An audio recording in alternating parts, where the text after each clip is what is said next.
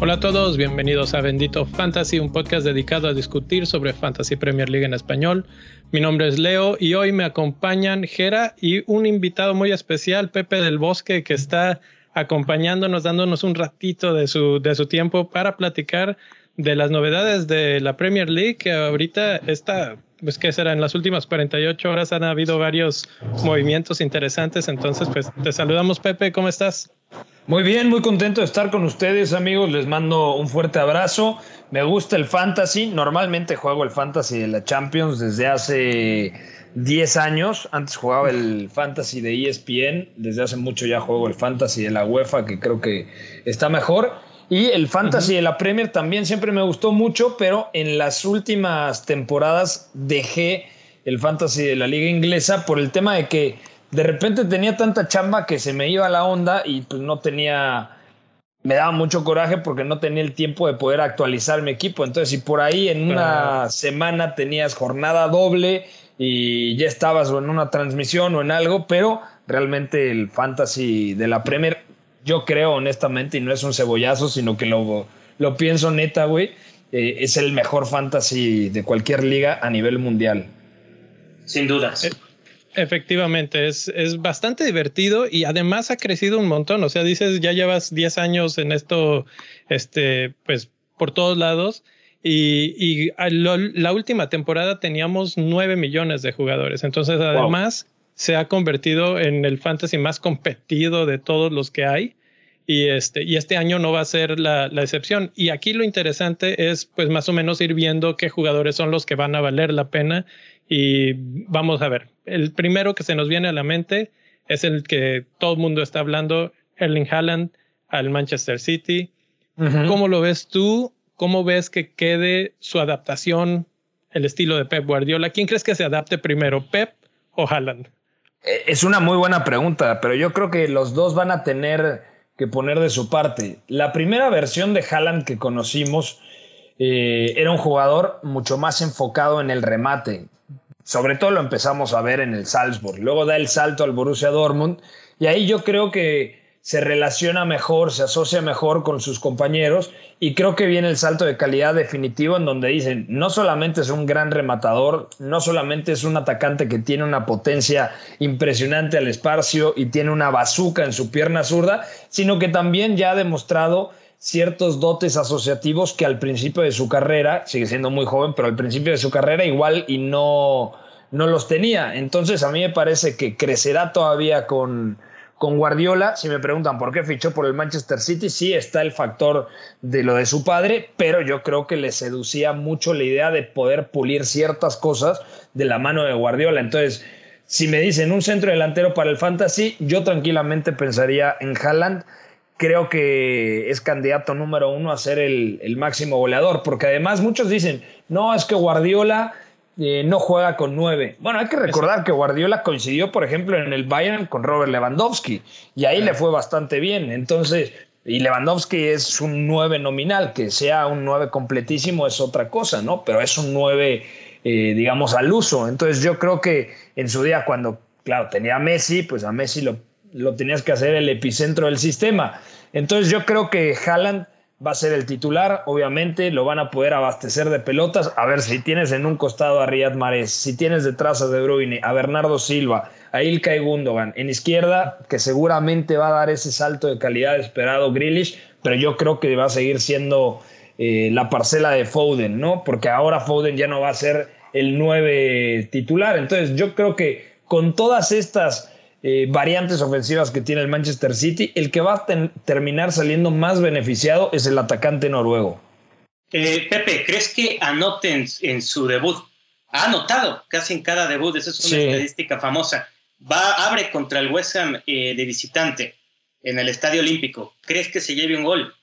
Uf, es una buena pregunta. A ver, yo creo que. Yo te diría que no, honestamente, porque el West Ham, además, con Moyes, eh, esta clase de partidos, creo que lo sabe jugar bien, porque es el escenario de partido que mejor le viene, por ejemplo, a Jared Bowen o a Mijael Antonio que pueden atacar al espacio.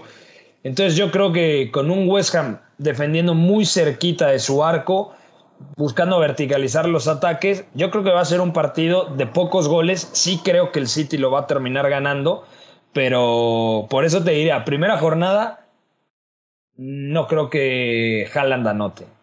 Y, y, ahora resulta hat trick, ¿no? Pero bueno. Algo de fantasy, ¿no? E, eso sería clásico. Ahí está Julián. Ahí está Julián también, ¿no? Julián Álvarez, que también llega Totalmente, de cambio. Sí. sí, Y el tema con Julián, yo honestamente creo que va a tener todavía un proceso de adaptación mucho mayor al que tiene que, tener Haaland, porque no es lo mismo ir de la Bundesliga a la Premier que ir de la Liga Argentina a la Premier, independientemente de que la Liga Argentina es una de las mejores del continente. Realmente la Liga Argentina, desde mi punto de vista, está más o menos al nivel del fútbol mexicano. O sea, Brasil quizá un poquito por delante, pero ahí está Argentina y México como en las tres mejores ligas del continente. Eh, ¿A qué voy con esto? Ritmo, intensidad, calidad técnica. O sea, yo creo que a Julián sí le puede costar los primeros meses, que va a ser buenísimo porque ya es un muy buen jugador, no tengo la menor duda, pero también llega al equipo de Erling Braut, ¿no? Claro. Eh, si nos cambiamos de equipo, pues el rival es el, el, Liverpool. Pierden a una de sus figuras, que es Mané, pero tienen ahora a Darwin y ya tenían a Luis Díaz, que lo vamos a considerar como nuevo porque lleva poquito tiempo. Eh, ¿Cómo los ves? ¿Crees que se adapten pronto? Mencionaste ahorita lo de la adaptación de ligas. ¿Crees que hay una liga que se favorezca más o que sea más favorable para adaptación de jugadores en Europa? Por ejemplo, aquí estos vienen, unos vienen de Portugal, otros vienen de Alemania.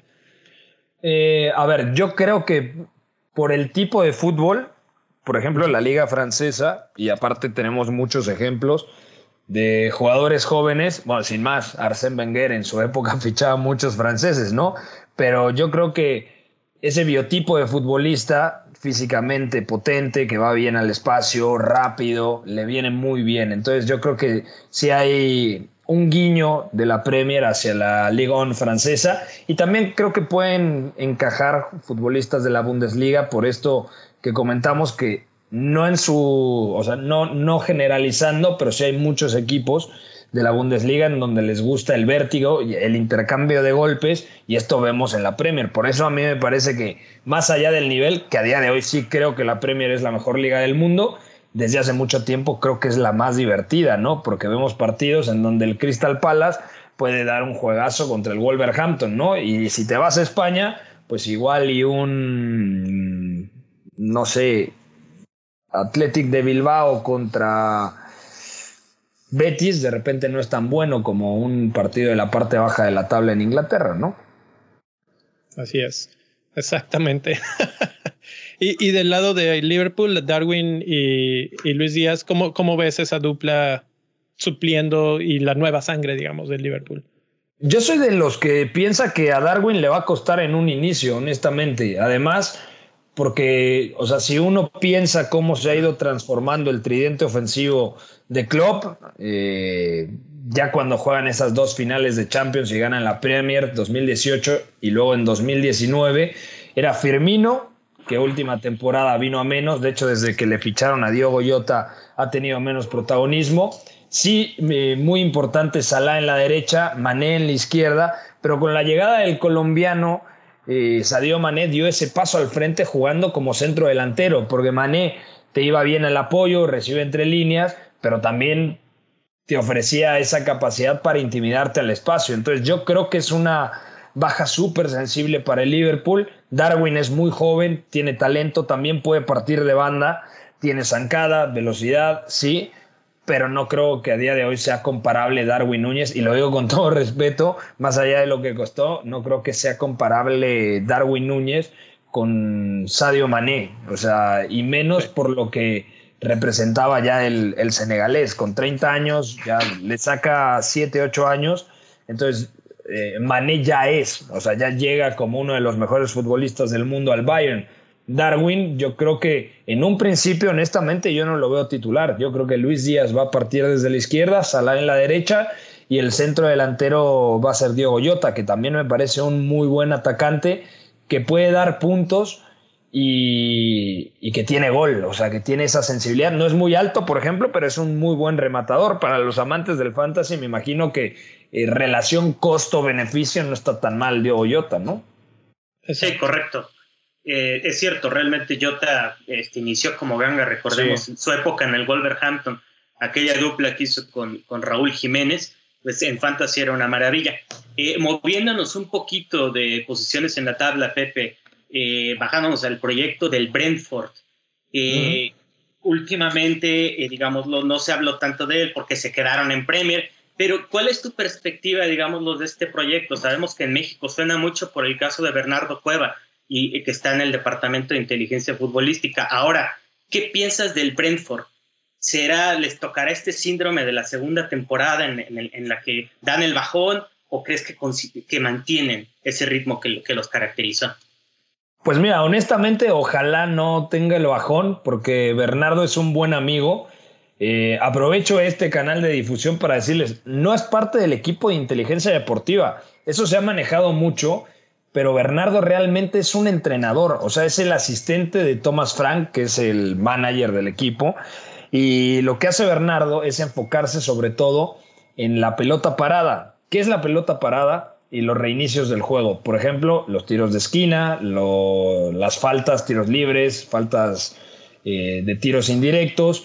Un saque de banda ya es considerado también, eh, digamos, pelota parada porque la pelota sale y ahí se reinicia el juego, se reactiva. Yo creo que lo del Brentford, a ver, es un equipo, vamos a decirlo como es, humilde dentro de la élite de la máxima categoría del fútbol inglés. Creo que les puede pesar perder a, a Christian Eriksen, porque además los últimos meses creo que el dato era contundente. Mientras Eriksen fue titular, creo que solamente perdieron un partido, ¿no? Entonces, yo creo que eh, pues es muy difícil la situación del Brentford. Y ellos están buscando sobre todo en la pelota parada, por eso es tan bueno el trabajo de Bernardo Cueva, porque abajo del Manchester City y del Liverpool fue el equipo que mayor rédito le sacó al balón parado. Entonces, eso es todo trabajo del mexicano. Y se dice muy poco en los medios, porque también hay que ser honestos, la mayoría de los medios o de periodistas, pues ven muy poco al Brentford, ¿no? Entonces no, no le prestan demasiada atención, pero tienen, yo creo que un buen equipo. No sé si, a ver, hay que ser objetivos, no creo que peleen en la parte alta, yo creo que van a estar en la parte media baja, y ahí creo que van a competir. No creo que desciendan honestamente y ojalá no, pero van a competir ahí en la parte baja de la tabla. De hecho, eh, marcaron 13 o... No, me parece que fueron 13 o 14 puntos gracias a la pelota parada, exclusivamente de la pelota parada. Sin esos goles de pelota parada, el Brentford del curso pasado hubiese descendido. Entonces, también otro dato ahí interesante, ¿no? Sí, aquí me, me, recordar un poquito al menos la temporada y por ahí fichajes que pasaron, digámoslo, bajo el radar, como el de Pontus Jansson de Leeds, que se llevó varios goles, no tengo el número, pero me parece que fueron tres. Este, gracias por el dato de Bernardo. Eh, sí es cierto, circula mucha esta idea de que es parte del departamento. No, sí, es cierto. Es un técnico. Vi, vi unas fotos en donde está en, con la selección de Noruega, ¿no? Corrígeme si me equivoco. De hecho, él estaba trabajando hasta hace unos meses y de hecho él, es el que renuncia. Y también Noruega con los seis partidos que jugó cuando él estaba trabajando todo esto de la pelota parada y los reinicios, en seis partidos marcó cinco goles en pelota parada. O sea, es un especialista. Él realmente es un entrenador de fútbol, o sea, capacitado para dirigir a un equipo. Claro, es un proceso. ¿Qué fue lo que pasó? Fue una especie de efecto dominó el Brentford tenía ah, la necesidad de cubrir el hueco de un especialista en reinicios y en pelota parada. El que se dedicaba a eso en el, en el Brentford se lo lleva el Arsenal porque el que se encargaba de eso en el equipo Gunner se lo lleva a Guardiola al Manchester City. Entonces son cosas que igual y, no son tan de conocimiento eh, público, pero sí vale mucho la pena decir cómo un mexicano llega a la mejor liga del mundo y ahí es donde pues, lo está rompiendo. Así es. hablando de los que están en esa parte baja de la tabla, bueno, pues no están porque acaban de llegar. Pero ¿cómo ves a los tres que llegan? ¿Y quién crees que se quede y quién crees que se vaya? Uf, eh, a ver, yo tengo un tema con el Bournemouth, que además me gusta mucho Scott Parker. Me parece que a futuro va a ser un gran entrenador. Eh, con el Fulham mostró cosas interesantes, pero no sé si tenga la plantilla. Honestamente, no vi mucho de, del Bournemouth en Championship, pero bueno, al final es el campeón. Eh, si me preguntas si, si se va a quedar o no, a día de hoy no lo tengo claro, honestamente. O sea, yo creo que apostaría más porque se queda el Fulham que porque se queda el Bournemouth, honestamente. Aunque es una respuesta complicada. ¿Y, ¿Y el Forest? A mí me encantaría que se quedara, pero si no se refuerza mejor, lo tiene difícil. El curso pasado y, al que más vi de estos tres entre Bournemouth, eh, Fulham y el Nottingham Forest fue precisamente al, Nottingham Forest, porque había varios futbolistas que me parecían muy interesantes. Eh, ahora le saco exactamente un dato interesante que estaba buscando sobre el Nottingham Forest, porque hay que recordar que entra vía playoff, etcétera. Entonces, eh, digamos que es como el tercero que, que clasifica a la Premier League o que asciende, mejor dicho. El media punta, había un media punta danés muy bueno, Sinker Nagel, que yo pensé que se iba a quedar en Premier League, que iba a ascender, pero era del Watford y lo vendió el Watford por menos de 3 millones de euros al Olympiacos y eso al final me dejó un mal sabor de boca porque creo que se estaba reforzando bien. Estaba el chico galés Johnson, que no tiene ni siquiera 23 años, que fue el máximo goleador de este equipo, jugaba normalmente con línea de tres, eh, con carrileros, con un media punta que era este danés Sinker Nagel. Y ahora, para reforzar la delantera, justamente ficharon a Agonigi, el nigeriano de 24 años que llega procedente del Unión Berlín. Entonces yo creo que esa clase de fichajes a mí me ilusionaban bastante si mantenían la base con la que consiguieron el ascenso. Entonces yo honestamente veo muy complicado que el Nottingham Forest se pueda mantener. Y, ojalá, ¿eh? porque bueno, ustedes saben, me encanta la Champions y tener en, en la máxima categoría de la mejor liga del mundo a un bicampeón de Champions, bueno, sería increíble, ¿no? Y, hablando de fantasy, hay, perdón, es que de estos tres equipos hay un jugador que es bien popular en fantasy porque fue el goleador de la Championship, que es Mitrovic. Claro. Y ya, ya ha estado varias veces en Premier League y siempre llega con el cartel de sí, goleador, goleador, pero a la mera hora no pasa nada. ¿Crees que nos vuelva a suceder? Eh, lo pondrías como advertencia de sí, es goleador, pero de Championship. olvídate de los goles en Premier League. Es que yo creo que es la vencida. A ver, eh, no me acuerdo la temporada que está en Premier League, no sé cuántos goles marca, pero sí, sí he visto que dos temporadas, porque también en el Newcastle estuvo, o sea, de Bélgica se va al, Newcastle. Eh, tiene esa temporada de, mira, lo, lo voy a revisar, 26 goles marca en Championship, luego en Premier únicamente marca 3 goles, y la última temporada es una absoluta locura, porque marca Mitrovic 43 goles. Mucho depende también. A ver, el Fulham en Championship era una de las mejores plantillas. El Fulham en Premier League es una de las peores plantillas. Entonces, mucho dependerá de cómo lo refuerzan. Por ejemplo, eh, uno piensa en Mitrovic y tienen que ser seis meses súper importantes para el serbio, porque además viene el Mundial. Y si tú ves a la selección de Serbia y dices, no solamente está Mitrovic, sino que está Vlaovic, que a día de hoy está un escalón por encima. Está Tadic, que es un jugadorazo, sí, veterano, pero que en el Ajax y desde el Southampton era muy buen jugador, pero está ahí. Está Philip Kostic también, que la ha roto completamente en el Eintracht Frankfurt y va a jugar Champions y no es que sale de, de la Bundesliga. Entonces, yo creo que es un semestre muy importante para Mitrovic. Yo creo que se va a quedar en la barrera de los 10 goles. A ustedes que les gustan las cifras, ni 26 ni 43 como en Championship, porque me parece una locura, pero tampoco va a marcar los tres que hizo en la temporada 2020-2021. O sea, yo, yo diría entre 8 y 13 goles. ¿Me la compran o no? Sí, porque además pierde a Fabio Carvalho, ¿no? Que es, es fichaje de lo más importante. y que tenía mucha creatividad y, gran, gran comunión con, con Mitrovic, pero sí te la compro, porque el equipo de Marco Silva parece que tiene más punch y sobre todo sabe más a lo que juega que los eh, Fulhams anteriores. De acuerdo. sí, sí, sí.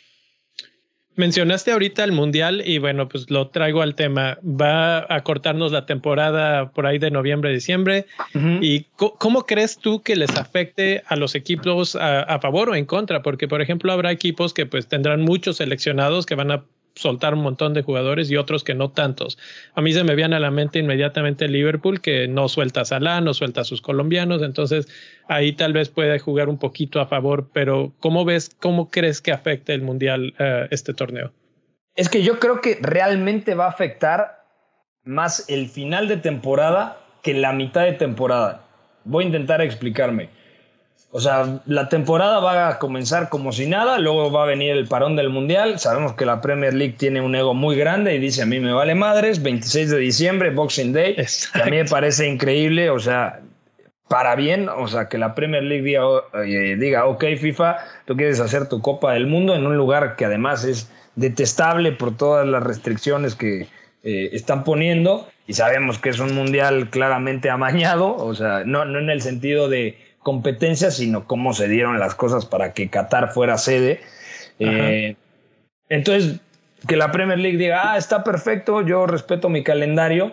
De hecho, ojalá tenga más o menos un calendario similar a la 2021-2022, como esta última temporada, porque tengo un viaje para ver partidos de Premier League más o menos a mediados de junio. Entonces, el problema es, Sí, porque ya hay como un calendario, pero ese calendario como que cada dos meses se va actualizando. Eh, bueno, ustedes lo saben perfectamente por el tema del fantasy, pensando a futuro y demás. Entonces yo creo que el Mundial realmente va a pasar a joder a los equipos ya por ahí de abril, de mayo, cuando venga una sobrecarga de trabajo. O, o, también puede pasar, ¿no? Esta historia de, a ver, no hay amistosos, los equipos tienen que llegar bastante fríos, por así decirlo, a la Copa del Mundo y si tú me dices quiénes son los candidatos, puede ser Argentina, puede ser Brasil, seguramente Francia, Inglaterra hay que recordar que es el subcampeón de, la Eurocopa, eh, también llegó a semifinales, o sea, jugó los siete partidos en Rusia 2018, más allá de que tuvo un camino relativamente accesible. Entonces, por ahí, o sea, yo creo que varios equipos se pueden ir incluso en la primera ronda o puede haber sorpresas o juegan cuatro partidos en octavos de final y se acabó el tema. Entonces yo creo que a golpe de vista no creo que el Mundial eh, vaya a afectar tanto eh, el rendimiento de los equipos de Premier League a mitad de temporada. Perfecto. Eh, quiero hablar de dos jugadores que se están oyendo mucho en estos últimos días. Rafinha parece que llega a Chelsea Sí. Eh, Chelsea también quiere. Muy caro, ¿eh? Sí, se te hace muy caro. Muy caro. una de las partes. Muy eh, caro. ¿Cómo, lo ves encuadrando ahí con el, con el juego de Tuchel? ¿Crees que sea buena contratación? A ver, yo, yo les contesto con una pregunta. O sea, si ustedes fueran Thomas Tuchel, ¿qué preferirían? ¿Darle, vamos a llamarlo así, otra oportunidad a Hakim Ziyech o apostarían por Rafinha, que sí, en el Leeds United era de lo mejor, obviamente, pero yo creo que es un futbolista mucho más probado en la élite, el marroquí, y más, a ver, en el Ajax era un jugador tremendo.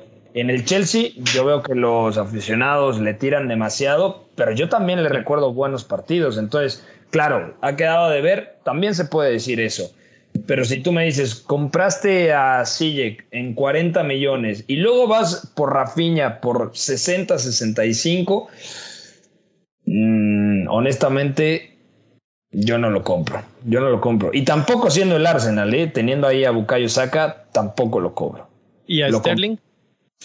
Y lo de Sterling, a mí me parece que puede ser una buena alternativa, sobre todo pensando que Sterling ha perdido protagonismo últimamente en el City, o vamos a llamar protagonismo entre comillas, porque Guardiola lo utiliza muchísimo a lo largo de toda la temporada, pero en los partidos más importantes daba la sensación de que Guardiola al final ya no confiaba tanto en él. y más si tiene a Foden, si tiene a Grealish, si tiene a Riyad Mahrez, si tiene Bernardo puede jugar también como falso extremo partiendo de derecha para quedar perfilado cuando traza la diagonal a su zurda. Está Haaland, está Julián.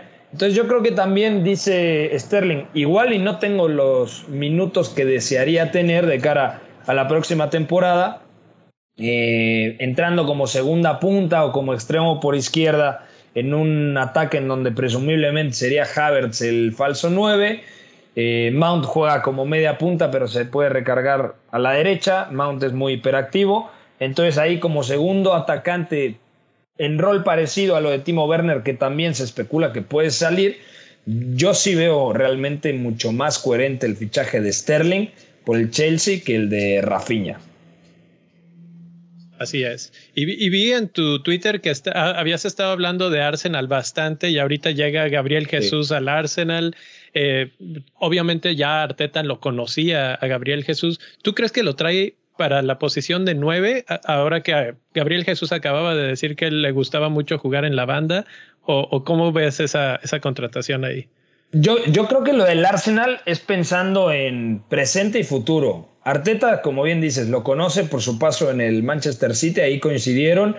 Yo creo que el Arsenal necesita un goleador y ficha a un gran atacante, pero a día de hoy en Premier League Gabriel Jesús no ha demostrado ser un gran goleador. Exactamente. Entonces, yo creo que si el Arsenal busca cifras, tiene que, o sea, va a ser un reto difícil para el brasileño. O sea, yo creo que si es un corte de delantero que le puede beneficiar a este Arsenal, ese delantero que tiene ruptura, que también se mueve muy bien en todo el frente de ataque, que es versátil porque puede jugar partiendo de banda, puede jugar un día, por ejemplo, en Ketia terminó muy bien la temporada.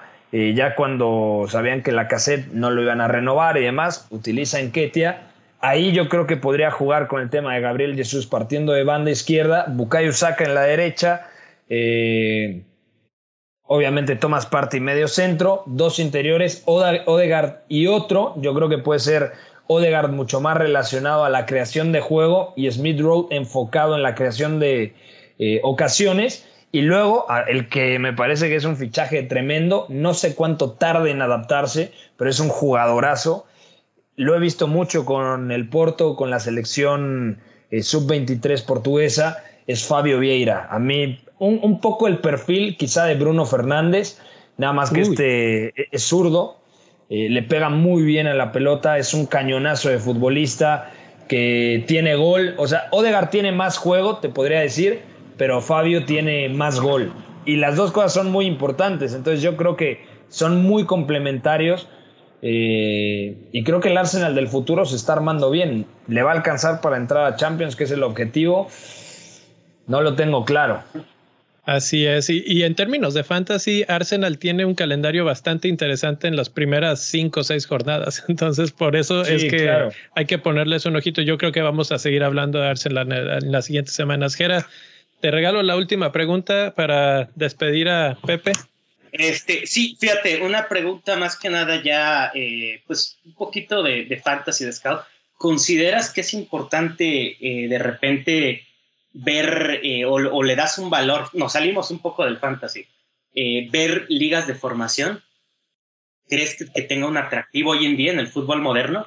¿Cómo qué tipo de liga de formación? Estamos hablando, por ejemplo, ligas. ¿Categorías? La liga portuguesa.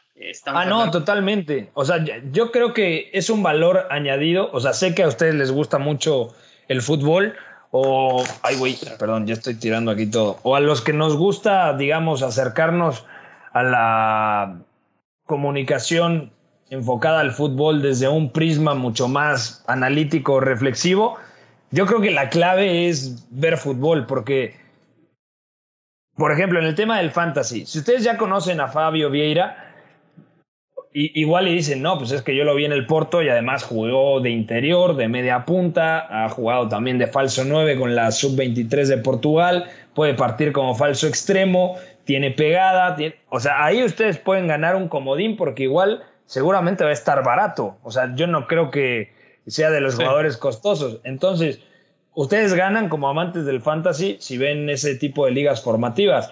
Los comunicadores ganamos eh, por el hecho de conocer un poco más. Es imposible llegar a todo y yo realmente hasta hace muy poco estaba 24/7 enfocado en el fútbol hasta que llegó un momento en el que dije, tengo que desconectar un poco porque si no, o sea, no me voy a casar, no voy a tener hijos, no voy a tener vida. Y aún así, o sea, termino con ustedes, entro a una mini junta y sé que hay Libertadores, que hay un Corinthians Boca, que igual, simple y sencillamente lo veo para conocer un poco más, porque luego van a fichar a tal jugador del Corinthians.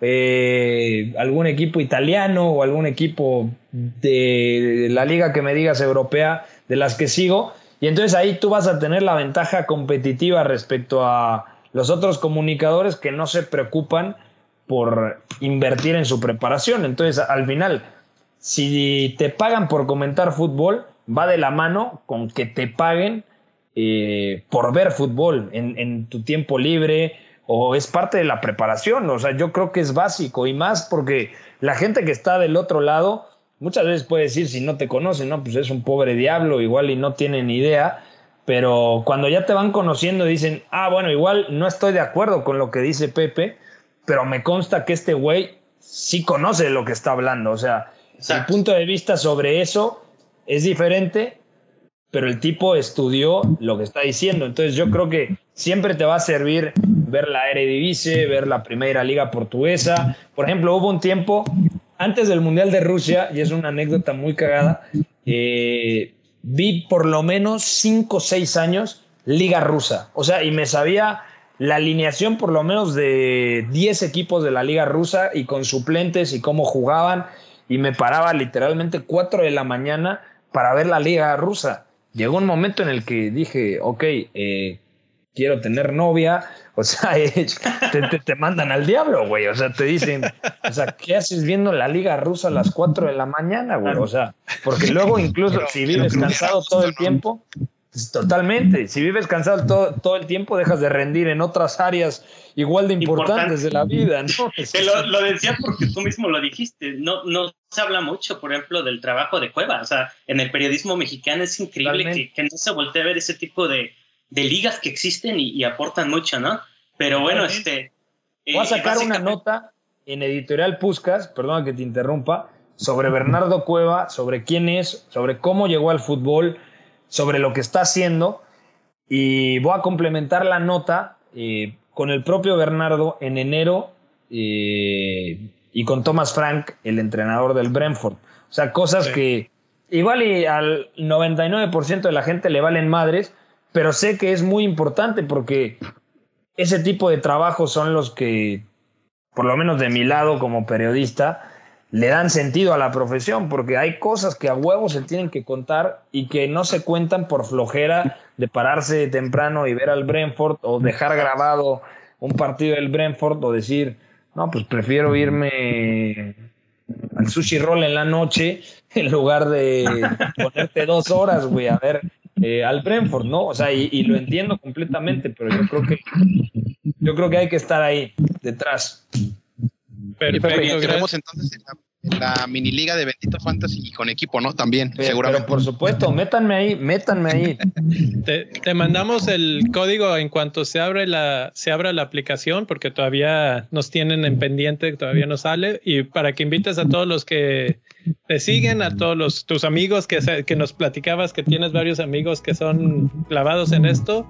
Eh, la verdad es que la liga ha crecido bastante y, y va a estar buena este año. Entonces, te agradecemos mucho tu tiempo y bueno, seguiremos platicando. No, gracias a ustedes por la invitación. Ha sido un placer platicar con, con ustedes.